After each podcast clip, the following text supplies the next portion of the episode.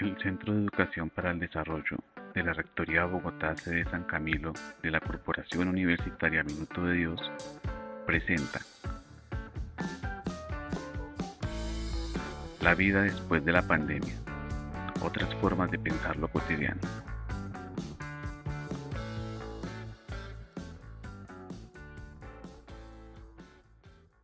Bienvenidas y bienvenidos al tercer capítulo titulado Educación Inclusiva en, en, tiempos de pandemia de la serie La vida después de la pandemia, otras formas de pensar lo cotidiano. En este espacio para la reflexión en torno a las nuevas posibilidades de configurar la vida a partir de la experiencia y aprendizajes que ha ido dejando la vida en la pandemia. En el día de hoy nos encontramos con el profesor Rafael Pavón García, magister en filosofía de la Universidad de los Andes, docente, coordinador de proyectos e investigador, experto en, en inclusión y procesos educativos. Buen día, profesor Rafael. Hola, Moni, buenos días. Un saludo muy especial para todos y muchas gracias por la oportunidad y por la invitación. Bueno, en este momento histórico de la educación en todos los niveles, nos hemos repensado la escuela ya no como una institución física, como un espacio físico, eh, sino como la escuela y la educación en otros escenarios que nos ha puesto la pandemia. Por eso hoy eh, queremos hablar con usted sobre educación y educación inclusiva en estos momentos de pandemia. Para nadie es un secreto que la educación inclusiva eh, pues requiere diferentes formas de, pensar, de ver la escuela, de buscar alternativas, pero ¿cómo hacerlo en tiempos de pandemia, profe? Bueno, es una pregunta difícil, muchas gracias. Yo quisiera empezar por explicar o por pensar un poco qué es lo que entendemos por educación inclusiva. Por lo general nosotros hablamos de educación inclusiva e inmediatamente pensamos en las personas con discapacidad pero eso es una visión un poco limitada del problema. Yo creo que la educación inclusiva es un proceso, un movimiento, una forma de pensar la escuela que intenta romper las barreras que hacen de la escuela excluyente. Una cantidad de condiciones y situaciones que viven los niños y los jóvenes hacen que el acceso y la permanencia al colegio encuentre una cantidad de barreras y lo que busca la educación inclusiva es que tomemos conciencia de la existencia de esas barreras y de la importancia de poder adelantar una labor de eliminación de esos obstáculos que encuentran algunas personas. Entonces, la educación inclusiva no es solamente educación con discapacidad, sino yo lo diría más bien como el intento de romper el carácter excluyente que tiene la escuela, que hace que muchos niños y niñas queden por fuera del sistema educativo. Una escuela inclusiva entonces es una escuela garante del derecho a la educación. Y es que pensemos y seriamente, eh, cuando decimos la educación es un derecho para todos, en realidad en la modalidad de atención escolar es una garantía de educación para todos, o muchos niños quedan por fuera no solamente de la posibilidad de acceder a la escuela, sino de la posibilidad de permanecer en ella. Otra característica que es importante de la escuela inclusiva es el hecho de la apuesta porque tenemos la posibilidad de educarnos juntos. Muchas veces hemos creído, durante mucho tiempo se ha creído, que formas particulares de aprender requieren formas particulares o instituciones especiales para enseñar. Tradicionalmente, por ejemplo, un niño con discapacidad que tenía dificultades o que tiene otras formas de estar y de conocer, de estar en el mundo y de conocer, requería entonces ser llevado a una escuela especial y de alguna manera lo segregábamos o lo excluíamos de la posibilidad de educarnos juntos. Una característica central de la educación inclusiva es la creencia en que podemos todos estar juntos en una institución y que diferentes formas de ser en el mundo no es obstáculo para que podamos aprender juntos. Por lo tanto, una escuela inclusiva no solamente es una escuela no excluyente, sino una escuela que crea en la posibilidad de que en el trabajo colaborativo y en la eh, permanencia juntos también podemos aprender. No es, la educación inclusiva es contraria a las formas de educación especial que entienden que los niños, que algunos niños por sus circunstancias o por sus situaciones deben ser educados en ambientes segregados o separados. Y la tercera condición que yo creo que es importante la educación inclusiva es su característica de buscar la participación. Cuando nosotros le decimos no a un niño, le estamos diciendo usted no es parte de una comunidad, lo excluimos. La educación inclusiva busca generar la participación y el aprendizaje para todos.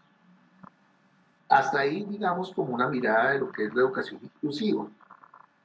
¿Qué es lo que sucede? Que en tiempos de pandemia, esas condiciones de estar juntos, de participar y de la posibilidad de que todos los niños tengan acceso a la escuela, me parece que se rompe completamente.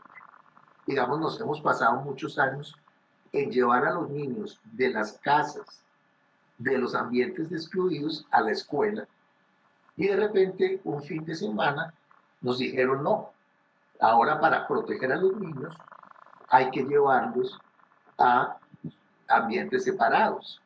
Al contrario. No sé si eso es claro, pero es la idea de que nosotros tenemos una intención de estar juntos, de no ser excluyentes y de repente la pandemia en un principio nos rompe esas condiciones y nos hace pensar la escuela de otra manera y cómo podemos encontrar otras formas de participación y de aprender juntos. Y si la presencialidad es tan importante, digamos, para poder comprender en, el ser humano la inclusión, el, participar de, es muy complejo ahora, digamos, pensarse en una escuela, cuando hablamos de escuela hablamos de todos los niveles, sin esa presencialidad, cómo lograr ser incluyentes desde la distancia. Pues digamos que lo que tenemos que pensar es que si es posible otras formas de hacer presencia. Yo creo que todos sabemos que la escuela no son las paredes físicas.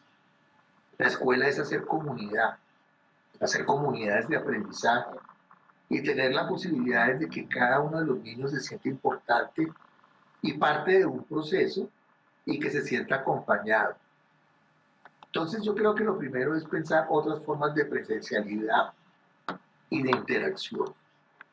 Un primer reto que nos plantea la educación inclusiva es la posibilidad de enseñar y de interactuar con los niños desde sus propias condiciones. Es decir, cuando uno es profesor de una determinada materia, sea esta matemática o educación física, la escuela inclusiva nos exige la posibilidad de desarrollar y flexibilizar nuestras prácticas de enseñanza. ¿Sí? ¿Cómo le puedo enseñar yo a un determinado niño una práctica si tiene unas condiciones particulares? Ahora la pandemia nos ha puesto otro reto. ¿Cómo interactúo con ese niño sin tener la, la presencia cotidiana y física y la manera? Entonces tendríamos que buscar otras formas de comunicar. Yo diría que hacer la educación inclusiva desde la pandemia nos pone en, el reto de pensar tres palabras que empiezan por A, que yo quisiera, digamos, como una, una posible clave para trabajar. Primero, apoyo. Es decir, los niños que están en una escuela inclusiva requieren apoyo para todos sus procesos. No solamente los niños con discapacidad, todos los niños en un determinado momento requieren apoyo para llevar a cabo sus procesos educativos, para poder interactuar en la vida escolar, para superar una determinada circunstancia, un determinado problema. Y gran parte de nuestra labor como maestros es ser apoyo para el aprendizaje y la participación de esos niños. Lo que nos toca en la pandemia es buscar otras formas de dar ese apoyo, y ese a través de una llamada, de generar un, un recurso, un material educativo, de acercarnos a la familia, pero ser conscientes que el que está aprendiendo requiere apoyo. Eso no significa que el aprendizaje no sea autónomo. Muchas veces confundimos la autonomía con la carencia de apoyos. Y yo creo que uno de los oficios fundamentales del maestro es siempre estar dispuesto a hacer un apoyo precisamente para que los niños puedan desarrollar un aprendizaje autónomo. No basta con enviar un, material o proponer una determinada didáctica o dinámica o una propuesta curricular sino es la necesidad de dar un apoyo. La otra cuestión es, y la otra palabra, la segunda sería la palabra ajustes, es decir, cómo podemos ajustar el entorno y las condiciones de aprendizaje a las necesidades de los niños. Ese ajuste va desde la posibilidad de hacer una rampa, si el niño lo necesita, de ampliar un escritorio o de cambiar nuestras prácticas de enseñanza, ajustarlas a las necesidades del que aprende. Eso es una escuela incluyente. No estoy hablando solamente de los niños con discapacidad, sino entender que los niños viven unas circunstancias y sobre todo en nuestro país unas situaciones sociales particulares que requieren que las propuestas de enseñanza se ajusten a esas condiciones y circunstancias. ¿Cuál es la circunstancia que tienen ahora los niños? Pues el encierro, el abandono en muchos casos, la inexistencia de condiciones protectoras en casa, todo este tipo de cosas. Y entonces la propuesta para hacer una escuela inclusiva en la pandemia es hacer los ajustes que sean necesarios. Y un reto que tenemos los maestros y sobre todo los maestros en formación es pensar los tipos de ajustes que yo como maestro soy capaz de hacer a mis propuestas de enseñanza. Es la escuela la que se adapta al niño, no el niño el que se adapta a la escuela. Y el tercera palabra es la palabra adecuación, que tiene que ver ya con las propuestas curriculares y con la flexibilidad de cómo adecuo yo a mis circunstancias particulares y a las dinámicas que estamos viviendo los currículos y las ofertas, digamos, didácticas y de los planes de estudio y de las estrategias de enseñanza. Digamos que eso no es natural y automático. Los niños necesitan que los currículos se adapten, a, se adecúen, perdón, al territorio y a los lugares. El apoyo es un apoyo general que se requiere en todos los niños. Las adecuaciones tienen que ver con el carácter, con las necesidades individuales y los ajustes son ajustes que tienen que ver con la posibilidad que tiene el maestro de pensarse a sí mismo en una circunstancia y en un territorio específico. Muy bien, profe. La educación se ha considerado un elemento vital, digamos, en el desarrollo de las sociedades históricamente. Eh, por, ende, la escuela ha asumido esa tarea de ser parte de la formación eh, de ese desarrollo de las comunidades, de las sociedades. ¿Podría indicarnos usted qué relación hay entre el concepto de desarrollo que tenemos en Colombia y la educación inclusiva en estos momentos de pandemia? Pues yo diría que, que hay una palabra puente, es decir, un concepto de puente entre educación y desarrollo que tiene que ver con la diversidad. La educación inclusiva es un llamado a la diversidad, es un llamado a aceptar que la diversidad es una riqueza, una característica de, la, de nuestra condición de humanos que hace que seamos diversos, no solamente desde el punto de vista formal, del color, o de la apariencia física, sino somos diversos desde perspectivas diferentes, desde maneras de ser. Y creo que a nosotros particularmente como colombianos nos cuesta mucho trabajo aceptar la diferencia.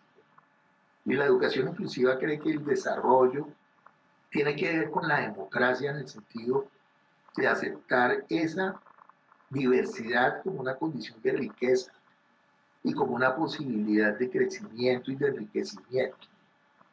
Por desgracia, yo creo que muchas veces nosotros hemos creído que hacer desarrollo es imponer un determinado modelo económico, social y político de pensamiento y hace que nuestro país sea muy, muy excluyente en general.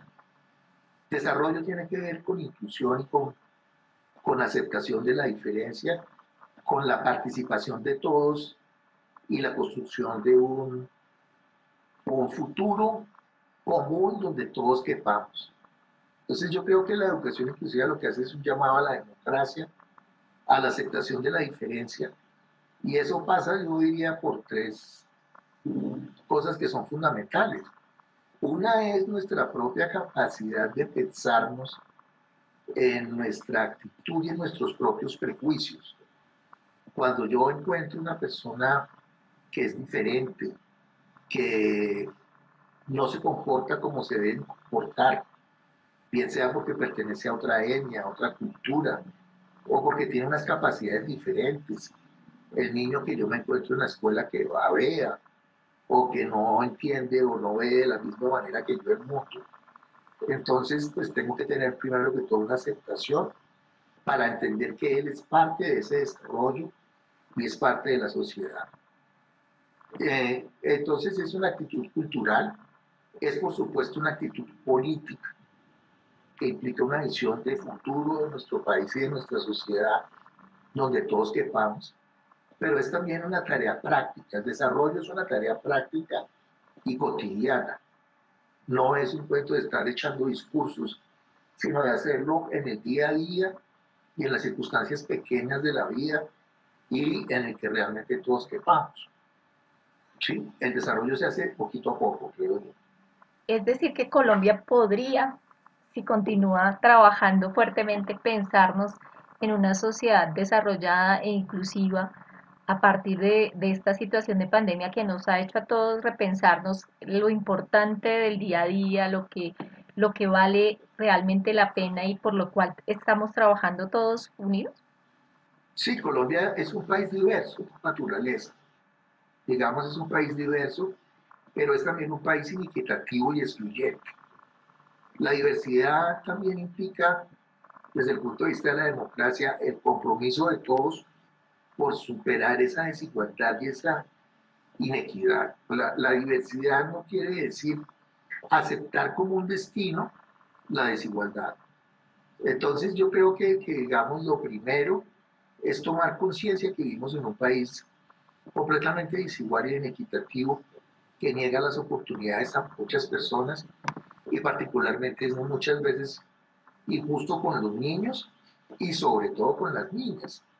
Entonces, la digamos, muy importante entender que, que la condición de discapacidad, pues estar, por ejemplo, relacionada, es diferente con otras condiciones, es diferente ser un niño con discapacidad a una niña con discapacidad. Es distinto serlo en la región rural a la región urbana. Es decir, hay una interseccionalidad que llaman los sociólogos, una cantidad de condiciones que tienen que ver y la diversidad en nuestro país muchas veces está atravesada por la desigualdad. Se trata de valorar la diversidad como una riqueza, no aceptarla como un destino insuperable y digamos que el desarrollo está en esa eh, vinculado a ese eslogan que usa por ejemplo las Naciones Unidas de que nadie se quede atrás y de que podamos superar las brechas de desigualdad tan grandes que atraviesan la diversidad del país. Muy bien, muchas gracias. Con esto damos cierre al tercer capítulo de nuestro podcast. Eh, nuevamente muchas gracias, profesor Rafael, por aceptar nuestra invitación y compartir su experiencia. Y muchas gracias a quienes nos escuchan. Mi nombre es Moni Méndez y esto fue La vida después de la pandemia, otras formas de pensar lo cotidiano.